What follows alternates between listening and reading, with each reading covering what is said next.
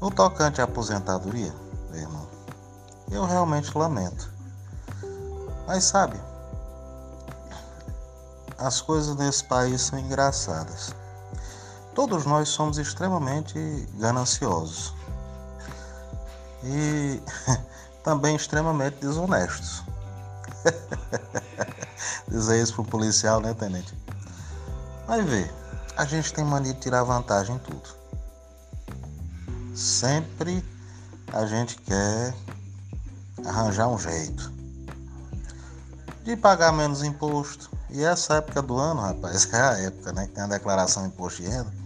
E o povo fica doido atrás e quer criar mil e uma situações para não pagar imposto. Né? E, e sabe de onde é que vem isso? Da falta de consciência. Por que, que vem da falta de consciência? Isso é geral, é coletivo. Que a pessoa acha que esse dinheiro está sendo roubado. Que não está tendo nenhum proveito. Vai ver. Do dinheiro que eu pago o meu imposto, o Estado arrecada, junta ali com outros tantos dinheirinhos de muita gente e paga o salário de quem garante a minha segurança. Muito ou pouco do que o governo consegue pagar, mas é pago a partir da junção dos dinheirinhos arrecadados de cada um de nós, como pessoa física, dos dinheirões arrecadados das empresas. Aí varia de dinheirinho até dinheirão muito, mas mesmo assim, todos nós sonegamos boa parte do que deveríamos estar pagando. A gente vai no comércio, compra mercadoria e não pede nota. Consequentemente, a gente abre a possibilidade daquele empresário não pagar imposto. E tu quer outra coisa que é estúpida, meu irmão? É que a gente, o empresário acha que quem paga é ele. É uma luta para mim conseguir convencer a criatura que na realidade quem paga é quem está comprando.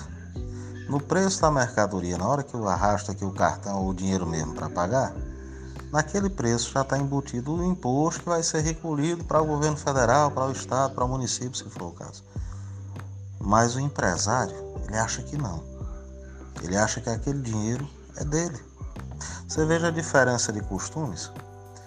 Lá nos Estados Unidos, aquele capone, o cabo vai matadorzinho, que era uma beleza, né?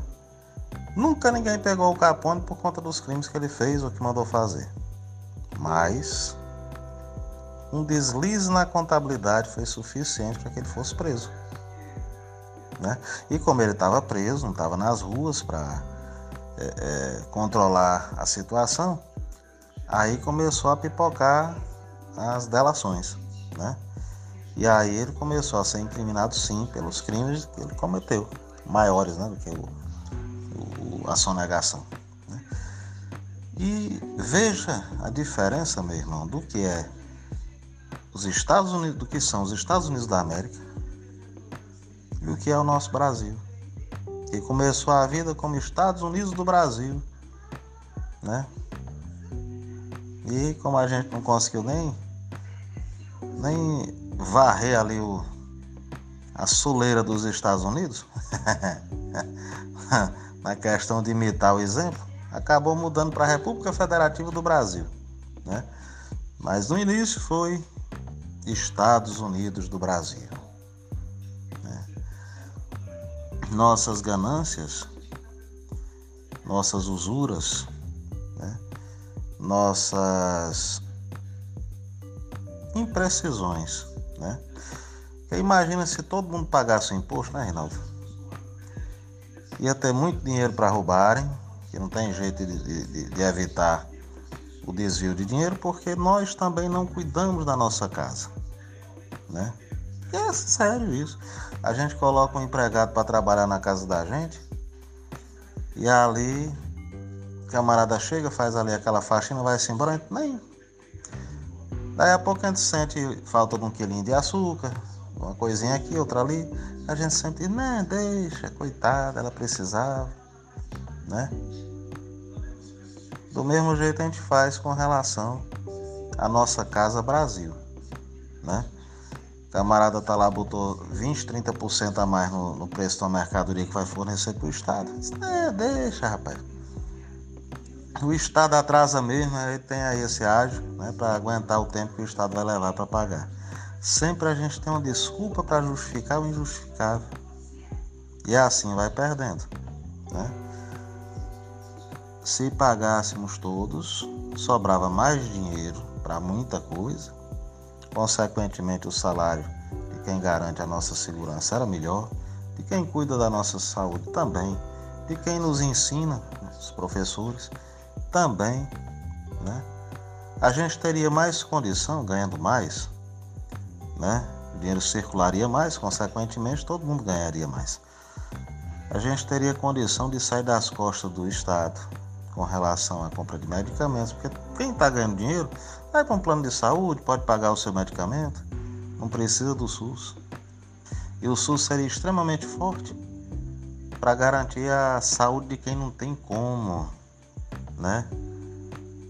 Então, eu vejo com muita tristeza essa situação, né?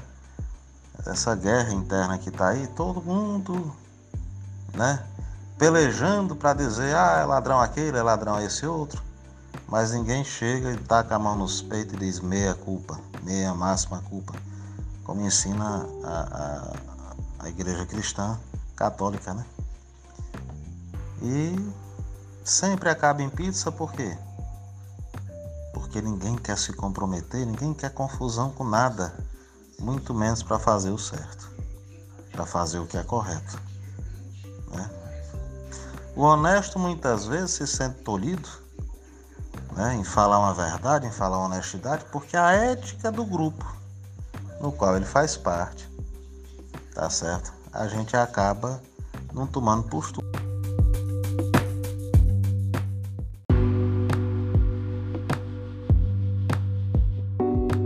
Tocante especificamente à aposentadoria, Reinaldo Cerveja, meu bisavô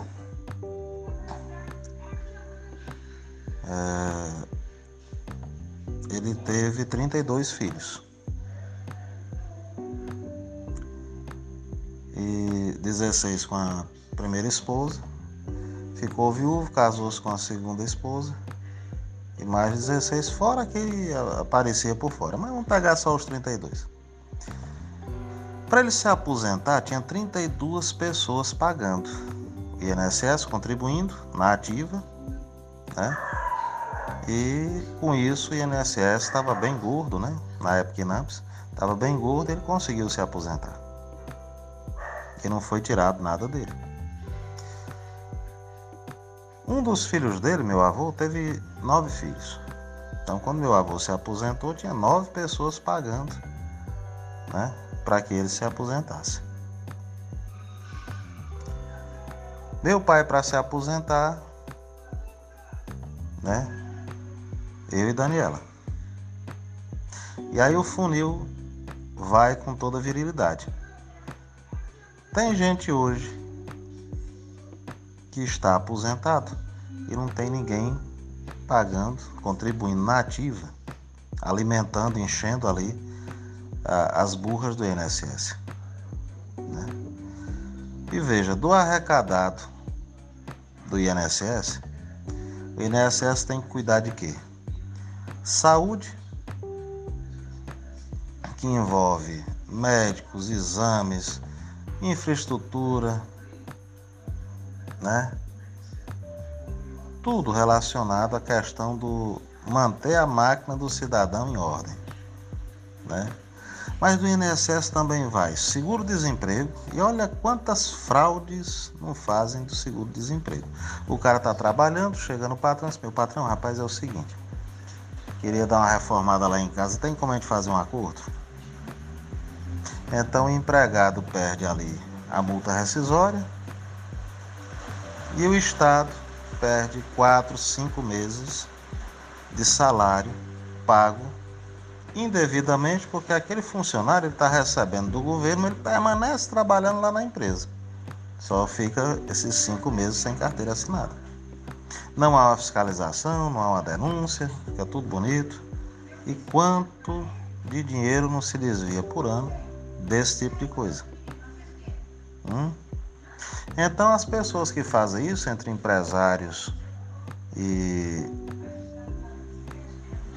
empregadores, quantos não são aqueles que chegam e ficam cobrando?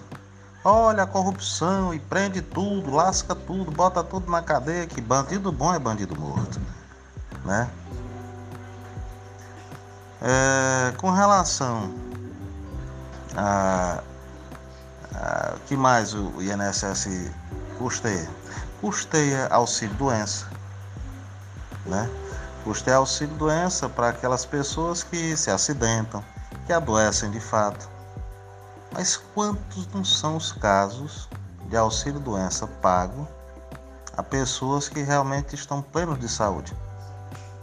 Tem uma pessoa ali no, no, no Bonja, né? Que ele agencia esse tipo de coisa. E tem um médico que dá o laudo. Você veja a cadeia. A pessoa que ajeita é uma pessoa simples. Não tem assim esse preparo intelectual todo. Mas aí ele está ali no meio do povo, ele fisga o peixe, traz para um advogado, o advogado tem esse médico, e aí tudo se organiza e vai no INSS e o cidadão começa a receber o auxílio doença. Né? Beleza, daqui dois anos o cidadão se aposenta por invalidez. Mas pleno de saúde, doido não é de jeito nenhum, tá certo? E tá lá tirando o dinheiro de alguém que de fato está precisando. Né? Então, meu irmão, é, eu vejo esse movimento todo que está aí e vejo o degladiar, porque a coisa melhor do mundo, rapaz, é a gente fazer fuxico. Coisa melhor do mundo, meu irmão Rinaldo, é a gente tá dando jeito na casa do vizinho. Pior coisa que existe na face da terra é a gente tá dando jeito na casa nossa. Menino, a gente inventa dificuldade de todo tipo. Né? Desculpa de todo tipo. Da mais simples, como por exemplo, é. Fulano faz do mesmo jeito, né? Por que é que eu não vou fazer? A gente sempre olhando para o outro. Sempre a mira é fora, né?